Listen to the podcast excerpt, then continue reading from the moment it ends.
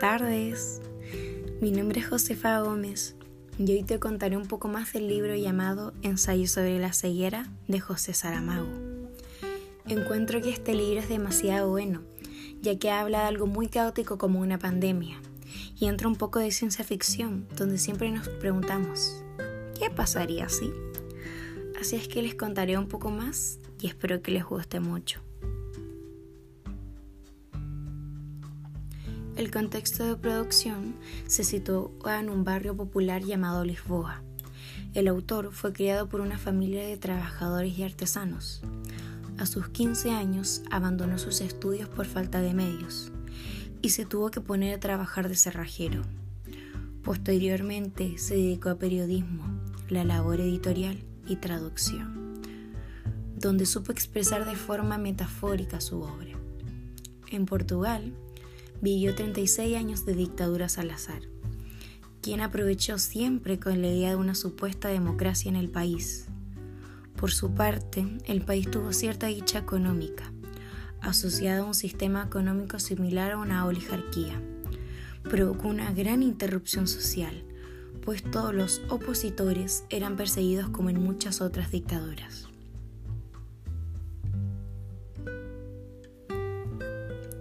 A Saramago no le gusta la ortografía puntual, porque para él sus obras son como música, el hecho de hablar se hace con sonidos y pausas, a lo que se puede expresar de forma más romántica de la obra literaria.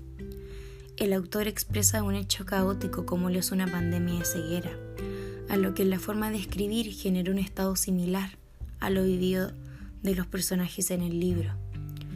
Es tan caótico una ceguera, donde te contagias de forma silenciosa y que de un día para otro puede cambiar tu vida en 360 grados, donde es tan difícil sobrellevarla, porque existen miles de factores negativos respecto de ello.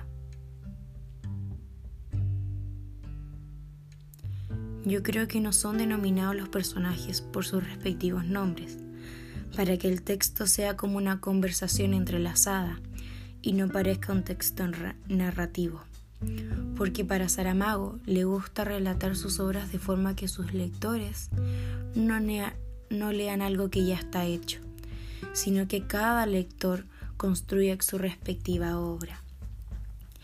El libro habla de cómo tienes que llevar la existencia de una pandemia sobre la ceguera, cómo tienes que sobrevivir, donde estás en un recinto donde tienes que permanecer en cuarentena, dado que no ves nada, no sabes dónde dormirás, con quién están a tu eh, alrededor, cómo es el lugar donde estás, qué comerás y dónde estará el baño entre muchos otros.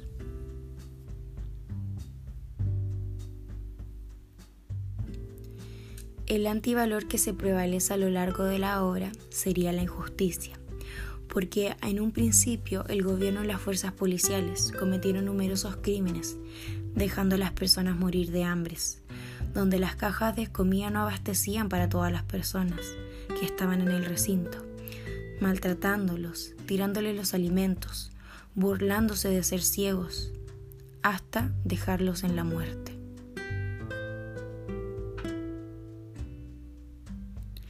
Creo que el aspecto que me dejó más impresionado y me causó más interés fue cuando empezaron a ingresar demasiadas personas, donde de a poco se empezó un hacinamiento, dejando a los recién llegados sin más remedio que empezar a dormir en los pasillos, llenos de excrementos y desechos.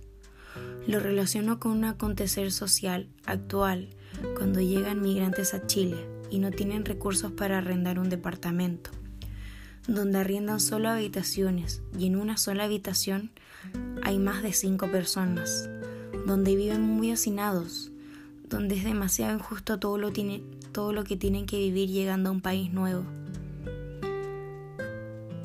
Espero que les haya gustado mucho. Como dije al principio, recomiendo mucho este libro, ya que es algo que tú lees y te atrapa mucho su historia. Así que espero que les guste y muchas gracias.